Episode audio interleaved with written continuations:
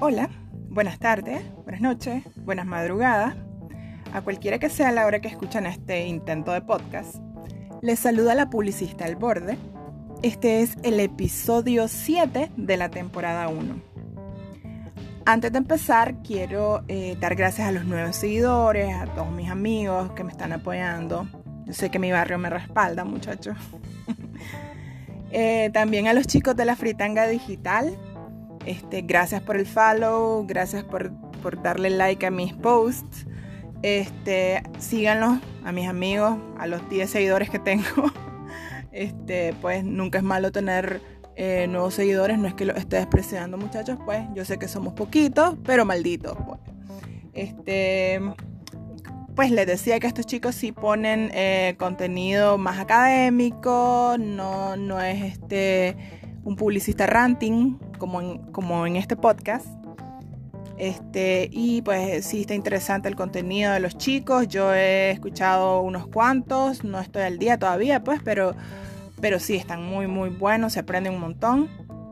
Dense una vuelta.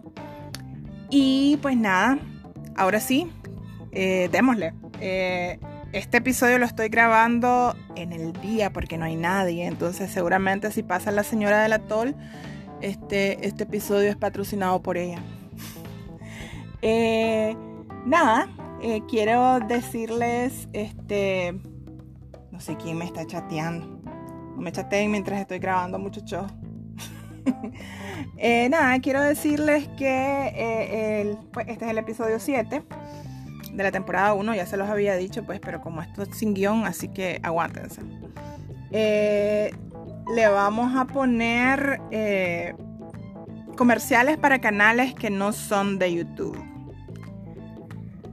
¿Por qué? Porque es el titular más largo ever, ¿verdad?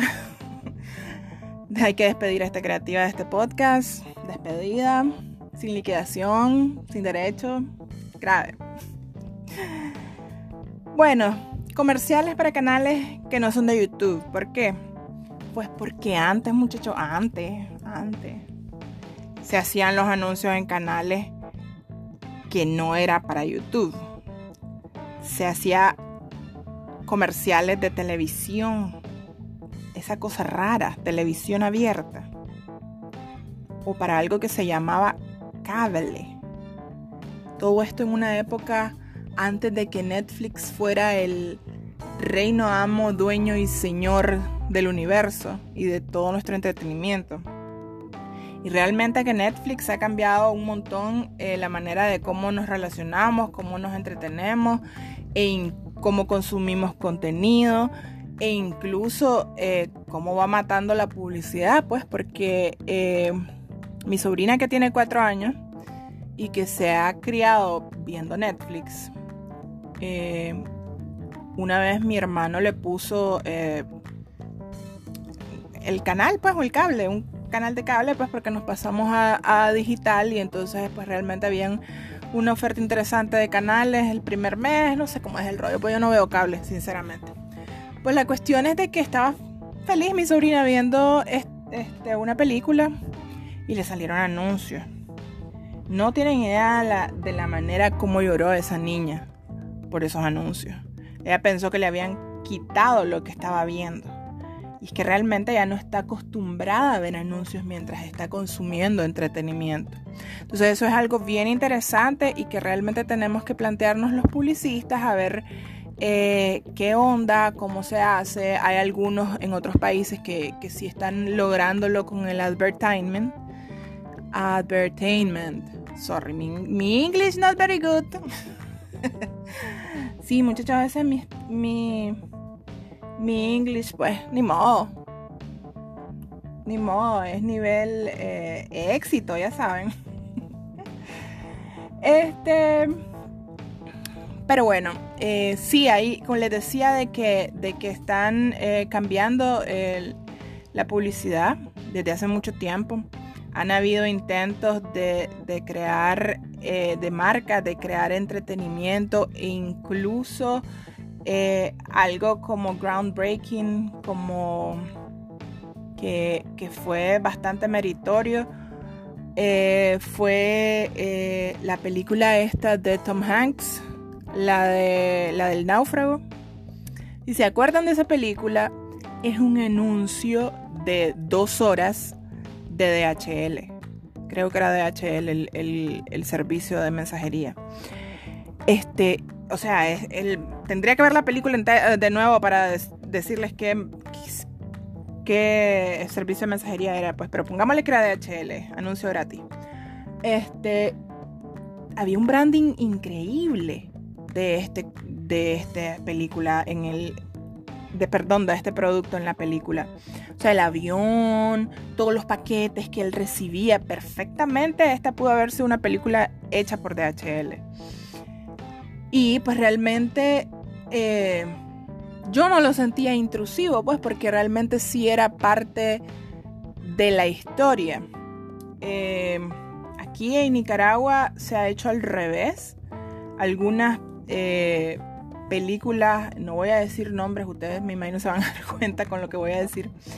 Pero algunas películas nacionales lo que han hecho es tener una trama y basados en esa trama ven qué marca los puede patrocinar.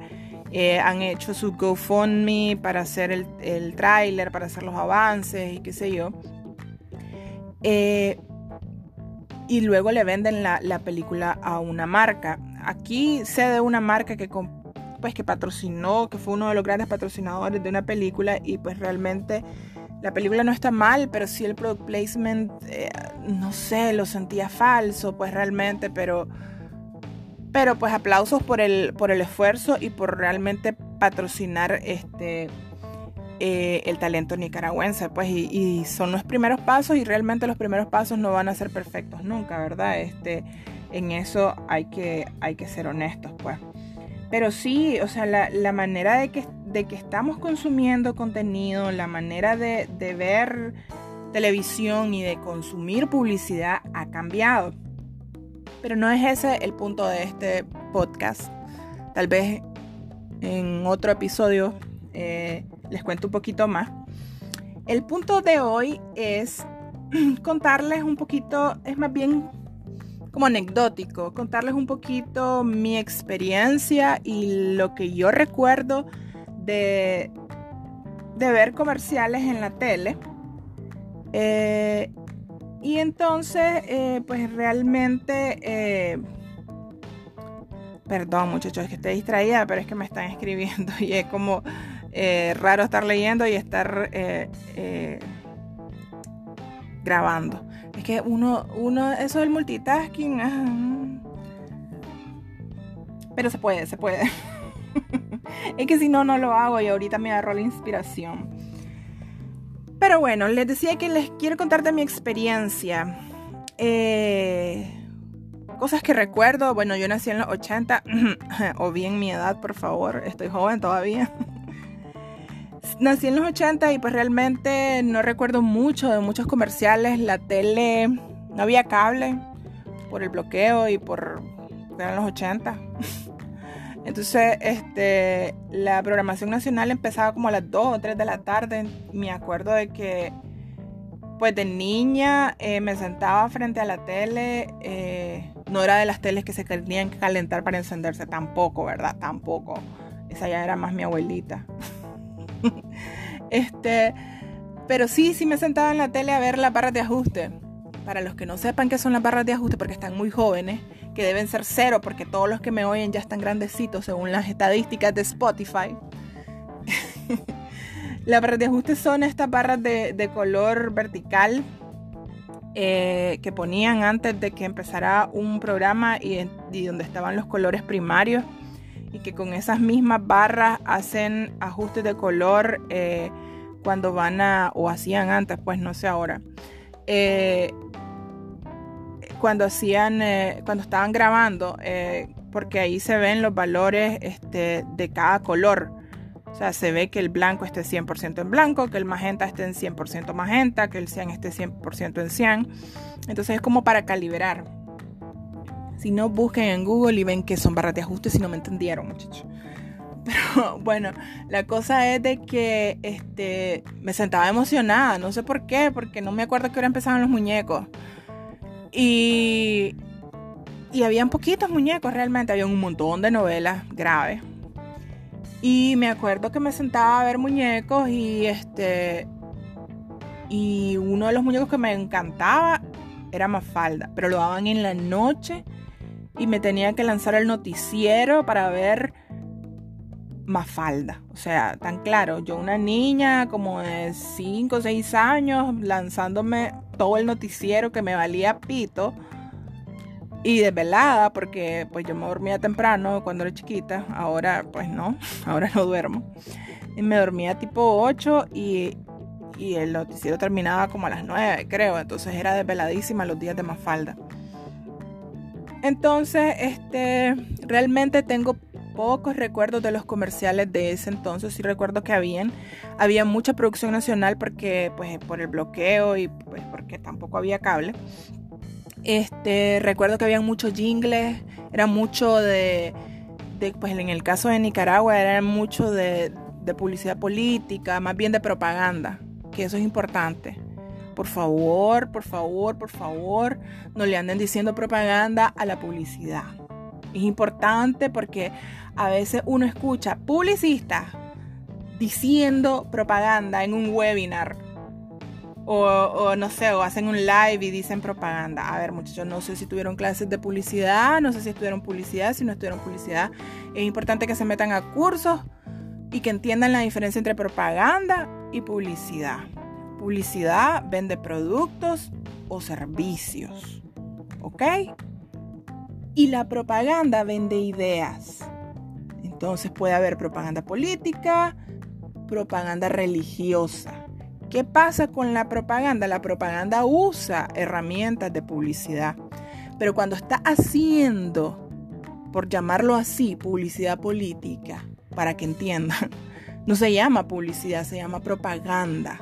Entonces no digan cuando están trabajando un proyecto de una marca, es que le estoy haciendo propaganda a tal marca. No, no son ideas son productos, son servicios. ¿Ok? Ya, ya, ya, me saqué eso. Lo tenía que exorcizar porque sí escuché varios este, publicistas diciendo, eh, estoy haciendo propaganda. No, si acaso están promocionando, están haciendo promoción. No es lo mismo. Ok. Entonces, pues, em, era más que todo de ese tipo en los 80. Publicidad eh, local y propaganda política. De ahí, eh, en los 90, sí ya, ya tengo un poquito más de recuerdos, ya, ya había cable. Eh, pero sí están como mezclados mis recuerdos porque pues yo era mucho consumidora de MTV. A mí me crió MTV. No me crió el anime, lo siento. pues este... Pero pues eh, casi no miraba eh, publicidad local porque pues miraba MTV en el canal de MTV. Y tengo pues una mezcla de, recuerdos de entre lo que era eh, publicidad local y em, publicidad de fuera. Pues porque también sí se hacía producción local menos porque se traían los comerciales de otros países y lo que se hacía era esta palabra que la van a escuchar mucho en la vida y es tropicalizar. Entonces lo que se hacía era agarrar eh, un anuncio que hacían fuera y si tenía acento panameño, acento tico, se volvía acento nica. Entonces se hacían lip syncs eh, y voiceovers. Pues que los voiceovers es cuando el locutor está hablando encima del, de, pues, eh, del anuncio y el lip sync es cuando se dobla, como cuando doblan las películas. Entonces eh, se hacía pues más de ese lado. Ya en los 2000, ya ahí sí ya le puedo dar un poquito más de feedback ya a nivel profesional, pues porque si, si han escuchado eh, los otros episodios, he contado como 10.000 veces que empecé en el 2002. Eh, y entonces ahí sí yo, yo miraba y yo sentía, no sé por si es porque yo estaba metida en eso, ya trabajando en agencia, de que se hacía más producción o tal vez porque pues realmente me tocó la suerte de empezar mi carrera en la que en ese momento era la agencia más grande de Nicaragua, si no la más grande, pues una de las más grandes. Eh, y entonces tenía bastantes clientes que invertían. Eh, me acuerdo que tenía una telefonía, me acuerdo que tenía un banco, me acuerdo que tenía una gasolinera. Eh, y entonces todas esas marcas producían anuncios, o sea, filmaban y filmaban bastante y con presupuestos grandecitos, que ese es otro punto. Antes los presupuestos eran pues un poco más respetables. Me acuerdo que antes eh, para hacer un arte se hacía la foto, se le pagaba al modelo y entonces eran eh, por lo menos 300 dólares una foto, que era pues 100 dólares del modelo, 100 dólares del, eh, del fotógrafo y digamos que 100 dólares de la agencia, algo así. Tal vez un poco distribuido diferente pero era algo así. Entonces habían fotos de lo mínimo de 300 dólares producidas localmente. O se compraban fotos de stock. Y cuando se compraban fotos de stock, no es ahora como estos bancos de fotos que te venden una foto en 5 dólares. Comprábamos fotos de 300, que era lo mismo que nos costaba eh, hacer la foto local. Entonces, eh, como no existían estos bancos de fotos baratas, entonces daba lo mismo comprar una foto de stock o hacerla. Entonces era mejor hacerla porque teníamos caras locales y la gente podía eh, eh, identificarse más con esto. Igual eh, en televisión pasaba pues que sí tenían presupuestos un poquito más decentes que los que tenemos ahora. si las marcas se atrevían a hacer más eh, creo que no estaban conformes con, esa tendencia de, estar adaptando comerciales eh, hacia acá. Entonces hacían eh, cosas más locales. Y era pues interesante, la verdad. La verdad que sí. Aprendí un montón. incluso me tocó ver un par de producciones que se hacían en cine. Y en cine no me refiero a óptica de cine que ahora emulan las cámaras digitales, sino en cine de film. Y me tocó un par de veces que vino la productora a Nicaragua. Eh, se hacían en Costa Rica. Me acuerdo que mi jefe se iba a Costa Rica a grabar en, en, film. Que se llevaban, me acuerdo que una vez que grababa, se llevaban el canister, el, el este rollo a, a México a develarlo, a revelarlo, perdón y entonces era una semana que se pasaba él grabando en Costa Rica y otra semana que se pasaba este, revelando en México. Y esas filmaciones eran nítidas, impecables. O sea, yo nunca fui a Costa Rica porque obviamente yo estaba eh, empezando y pues no me tocó. Pero sí me tocó cuando un par de veces que vino la productora acá a filmar a Nicaragua, pues que sí era una inversión más grande, pues porque tenían que trasladar el equipo. Pero pues todos estos lujos y todas estas cosas eran, como les digo, con presupuestos más grandes. ¿Qué pasa? ¿Qué pasa ahora con los presupuestos? Bueno, creo, me estoy adelantando. Voy a, seguir a los dos, después de los, como en los 2010. Eh, en los 2010, igual creo que también teníamos, eh, bueno, ya me había cambiado de agencia un par de veces, ya estaba en otra en donde eh, es la que he trabajado más tiempo y es la que tenía también eh, otros clientes eh, bastante grandes que hacían producción local. ¿Qué pasaba? Había mucha... el abaratamiento de la tecnología hizo que, que las producciones empezaran a, em, a bajar en presupuesto. Entonces sí habían muchos este, marcas que estaban haciendo cosas, pero tal vez lo hacían con productoras incipientes, con gente que estaba empezando y que tal vez no sabía, o con productoras independientes que eran de una o dos personas. Entonces sí se sentía la calidad de la inversión de las marcas que, realmente tenían presupuesto. Pues porque eh, estas marcas se iban con productoras grandes, habían dos o tres, y hacían eh, todo el proceso de, de, pues de producción, casting, dirección de arte, todas estas cosas que tal vez una productora pequeña no toma en cuenta. Se hacía, aprende uno de todo, pues aprende de food styling, aprende este, de fotografía, de fotografía para, para televisión, eh, y te pasan pues un montón de vainas y un montón de cosas. Es divertido, es divertido, pero pues ya, ya no se está haciendo tan así por dos cosas, bueno, por tres cosas. Eh, por lo que les decía del abaratamiento de la tecnología eh, y esto se, se, evidencia más en cosas como, como Shooter. Shooter ahora si antes hacíamos fotos de 300 dólares con modelos locales, Shooter te vende una foto ahora en 5 dólares.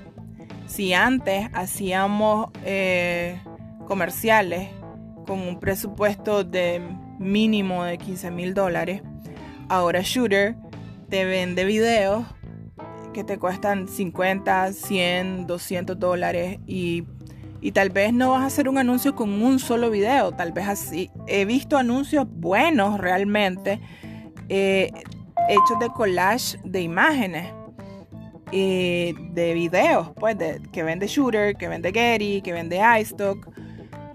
Y pues realmente les, funciona a, las marcas porque en lugar de, invertir 15 mil dólares, invierten 3 mil en videos más, no sé, o tal vez unos 2 mil en edición. Entonces, eh, de 15 mil, invierten 5 mil. Entonces, mm, es algo bastante, bastante eh, significativo. Sí se sacrifica un poco este, la parte de la, de la identificación y la parte local, aunque eh, sí, sí Shooter, sí Getty se da cuenta de que el mercado latino es es bastante importante. Entonces, si, lanzan como, como videos o como fotografías más orientadas a los latinos, con tez morena, o pues a veces incluso hasta resuelve poner fotos de hindús, muchachos. No sé si les ha pasado, pero, pero de repente los hindús tienen como cosas este, bastante similares a nosotros. Entonces uno resuelve con una foto de esas. Em, pero bueno, eh, eh, sí es, importante pensar que si aún eh, los presupuestos están más pequeños, ahora están orientados no a televisión, sino a digital, que eso es otra de las cosas que les decía. Bueno, les decía que esto ha cambiado por tres cosas, pues una por, la baja de los presupuestos debido al, abaratamiento de la tecnología. Y les puse el ejemplo de Gary. Eh, también ha influido un montón la crisis política del 2018, que eso hizo que se frenara un montón todo lo que venía eh, en crecimiento. Yo me acuerdo que eh, he trabajado con marcas que, que invertían en un comercial fácil 35 mil dólares. Fácil en un comercial, o sea, un comercial bien hecho. Y he trabajado con marcas que hacían eh, tres comerciales de un solo y le, a la productora le hacía un precio de paquete y les decía, ok, no te voy a cobrar 35, te voy a cobrar menos, eh, y, los hacían, no sé, por 80 mil dólares. Pero tres comerciales por 80 mil dólares. Ala, no sé quién me está escribiendo, muchachos, pero pues esas son las desventajas de grabar en el día. Eh, entonces, em, pues ahora es difícil tener un presupuesto de 80 mil dólares para tres comerciales. Estas marcas eh, lo hacían así en paquetes de tres porque tal vez lo que hacían eran eh, comerciales institucionales o comerciales de marca que no llevaban promoción y les podían servir en cualquier momento del año, entonces ya tenían los tres comerciales hechos. Ya no, ya no se ven presupuestos de ese tipo, realmente ahora es difícil que, los clientes quieran este, eh, invertir en, comunicación eh, de video realmente, incluso la prensa escrita o igual digital, ese es otro tema que también siempre digo que lo voy a apuntar y tengo que revisar todos los episodios para dejar los temas que digo que después voy a hablar. Pero eh, sí, cambia, cambia un montón el panorama. Hay que ver que aún con todas estas cosas eh, ya venía la, la, inversión en medios tradicionales como la televisión desacelerándose. La parte de la crisis política y la pandemia les metió turbo. Y entonces ahora eh, hay, que, hay que ver qué es lo que tienen que hacer las marcas. Eh, les hablaba del advertisement, que eh, el advertisement es este, cuando la publicidad hace entretenimiento o cuando crea contenido. En España hay muchas marcas que están haciendo series. les decía que hay marcas que patrocinan películas. Entonces, de hecho, es lo que va a tocar hacer y es lo que toca hacer y tal vez con eso hay un repunte de, la inversión en la producción. Pues porque como les digo ahora, eh, está muy poquito, es muy reducido y realmente me avisan si ven a alguien produciendo, por eso les digo que no estoy tan al tanto de filmaciones, porque realmente eh, de, un nivel más alto, pues que no sea una cápsula. Eh, realmente este, sé que, ninguna marca está invirtiendo, pues de hecho hay muchas marcas que están teniendo muchas pérdidas porque realmente el mundo nos cambió, nos cambió de plano la forma de consumir, incluso eh, si ya las marcas empiezan a tirar por este lado del entretenimiento, de crear contenido, igual tenemos que replantearnos la manera de trabajar. Hay que ver las nuevas normas que tenemos que tener, eh, cómo vamos a interactuar, porque en las producciones eh, pasa de todo, muchachos, o sea, eh, hay un montón de gente, tenés que lidiar con un montón de gente, tenés que hacer casting, tenés que, interactuar con, público, con gente que se te acerca a preguntar, este, ¿y esto para qué canal es?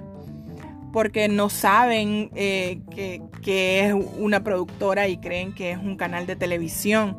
Porque antes muchos canales lo que se hacían era este, hacer ellos las producciones de los anuncios, que es muy diferente una producción de un canal que de una productora. Me acuerdo que una marca grande una vez, este, el canal donde iba a pautar le dijo, yo te hago la producción de estas cápsulas. Y eran cápsulas. Y me acuerdo que las hicimos y es una marca grande, grande, transnacional, de un producto masivo, de consumo masivo. Eh, era de alimentos. Esa es la única pista que le voy a dar, que les voy a dar. Y ustedes, o sea, si ustedes hubieran visto la calidad de esas este, cápsulas, eh, se hubieran quedado llorando. ¿Qué pasó con esta marca? Que por ahorrarse unos pesitos, más bien eh, gastó, porque realmente fue un gasto, eso no fue una inversión, gastó una plata que pues la tuvimos que volver a hacer. No es nada en contra de los canales, los canales tienen su feeling y es su onda, pero, pero hacer anuncios este, no, es, no es su fuerte, al menos no en este país. No tienen productoras que, que tengan este enfoque, tienen camarógrafos que son más más documentales, más de ir a ver este, qué está pasando, más de reportear pero eh, la parte artística pues como que no, no les da, no les sale pues porque no tienen eh, la experiencia por ese lado pues. Entonces les decía de que nos tenemos que replantear la manera de cómo vamos a interactuar con toda esta gente, este, porque pasa de todo. Para decirles, eh, les decía que esto es un podcast anecdótico y pues para contarles un poquito qué pasa dentro de las eh, producciones. Pasa de todo, muchachos. O sea, eh, les decía que aprende uno un montón de food styling, de fotografía, de, dirección de arte, de vestuario, de aprender este, que hay cosas que no le gustan a la cámara, que no se ven bien, que se pueden ver bien en persona, pero que, tal vez un estampado vibra o que un color eh, te, te, distrae de la composición y, no es eso lo que querés. Entonces aprendes todo eso. Tenés que lidiar con, los curiosos cuando estás grabando, de que quieren salir o ya saben, aquel chatel que está brincando atrás y poniéndole cachos a alguien en las noticias, ese mismo te va a salir mientras estás produciendo. Eh, te va a tener, te pasa que tenés que huir de la policía porque generalmente cuando uno va a grabar en una locación eh, se tienen que pedir permisos para grabar en esa locación a la alcaldía correspondiente. Sin embargo, a veces vas con el director que tiene un lado más artístico, un enfoque que tal vez la persona de, que hizo scouting de locaciones no tiene el mismo ojo. Y entonces cuando vas en camino, el director te dice, espérate, espérate, párate aquí, quiero hacer una toma. Y entonces seguramente en ese lugar no hay permiso. Entonces eso es, este, es bien difícil de saber o, o de anticipar, porque no sabes dónde le va a dar la inspiración al director. Entonces tenés que grabar rapidísimo porque no hay permisos ahí y estás seguro de que la policía de repente te agarra y entonces tenés que huir. es divertido. Y me pasó un par de veces. Este, me pasó lo típico cuando grabas con niños, niños que, que hicieron bien el casting, que están felices el día del casting, pero el día que les toca grabar, eh, se amedrentan al ver el montón de gente, el montón de cámaras, las luces, y entonces los niños lloran, quieren a su mamá, no quieren hacer algo, y en el, tal vez en el guion tienen que salir riendo felices y el niño no quiere. Entonces eso eh, lo, pues lo, se tiene que cuidar uno la espalda eh, siempre, sobre todo con niños teniendo un respaldo, uno, dos respaldos del niño para ver si este niño no, no funciona, vamos a llamar al otro y lo tenés que tener on, call. O sea, tenerlo y decirle, mira, en cualquier momento va vos, o sea, te relevo esto. Porque pues con los niños sí es difícil. Con los adultos no, no tanto, aunque una vez me tocó eh, trabajar con una muchacha que, que sí fue diva. Fue creo que la más diva que he tenido en toda la carrera que llevo. Y lo que pasó con esta niña es de que eh, ya la habíamos grabado para otra marca en, eh, donde ella tenía un papel protagónico. Entonces obviamente este, todas las atenciones estaban viradas hacia ella, la teníamos hidratada porque pues, necesitábamos que estuviera bien. No es que los demás no estén hidratados y que no le den de comer, no. Obviamente hay una mesa de catering donde cada quien se sirve. Pues pero esta niña, eh, como era uno de los papeles principales y queríamos que no se nos desconcentrara, entonces este, digamos que la teníamos muy bien atendida en un lugar donde, donde había ventilación, donde, donde le dábamos de comer este, y le garantizábamos de que no fuera a hacer fila. Digamos que la mimábamos más porque tenía un papel protagónico. Eh, aquí en este país, como somos cinco personas en todo el país, desgraciadamente tenemos que repetir casting. Entonces es común que de repente vean a alguien en un anuncio y tres meses después lo vuelvan a ver en otro anuncio de otra marca totalmente distinto. Lo que sí se trata es que no tengan roles protagónicos este, muy seguiditos. Entonces a esta niña no le debíamos dar un rol protagónico, era un casi de que background. Y este se nos volvió una diva total y completa, pues porque quería las mismas atenciones que tenía en el, en el spot anterior y no era posible. Entonces se nos fue, se nos fue el comercial y nos dejó colgados. Y entonces ahí tuvimos que empezar a revisar la continuidad, a ver que no salieran las tomas, porque como no la íbamos a poner, no la íbamos a sacar en cámara, era, eh, eh, era jodido que saliera de repente, porque además tampoco le íbamos a pagar creo que finalmente le salieron pagando porque pues este para que la marca no quedara mal eh, ni y para tampoco estuvieran este se rompieran relaciones pues ya saben pero esta niña pues realmente no no fue como para nunca más en la vida te vuelvo a usar. Nunca más. No sé si le pagaron creo que le pagaron o le, o le reconocieron el tiempo que estuvo no me acuerdo. Pero yo no le hubiera pagado pues pero esa soy yo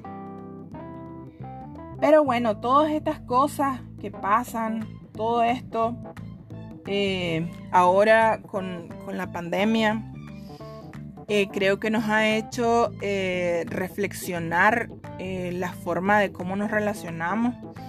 Creo que nos ha hecho ser más humildes, menos soberbios. Este, y que tal vez ya no van a pasar este tipo de cosas como con esta muchacha. porque uno pasa de todo en las producciones, muchachos. Uno come lo que sea, lo que haya. Eh, yo soy del team de que yo como lo mismo de producción. O sea, eh, me repugna y me cae mal de que hay clientes que en su vida han comido X cosa y de repente te salen, yo como solo eh, papas orgánicas extraídas de... Bye. No, maje, o sea, no es justo, todos tenemos que comer lo mismo. Entonces, este, sí me parece eh, un poco injusto esos clientes eh, super fresas. Pero bueno, hay gente de gente, ¿verdad? A veces llega el, gerente o el CEO de no sé qué empresa transnacional y no está acostumbrado a comer quesillo, brother. Entonces, como, yo me puedo comer un meneíto y soy feliz. Pero bueno, este, esa soy yo.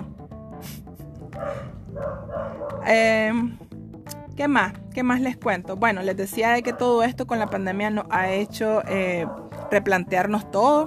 Está el perro del vecino aquí en una sola. Yo creo que voy a terminar porque no me está dejando eh, hablar. Este, para más, mi perra está tranquila, muchacho. y ahora tocaron el timbre. No, sí, ya, ya me voy. Ya me voy. Esta, esto de grabar en el día no funciona. Espero que, que se haya gustado. Espero de que, de que se replanteen conmigo. Em, toda esta forma de cómo hacer eh, entretenimiento, cómo crear contenido a través de la publicidad ahora. Eh, síganme en mis redes, Publicista al Borde en Facebook y en Instagram. Publicista Borde, sin el al, solo Publicista Borde en Twitter. Síganme en Twitter que tengo como 10 seguidores. Y eso, eso, espero les haya gustado. Y la próxima de plano grabo en la madrugada, pues porque no se puede. Chao.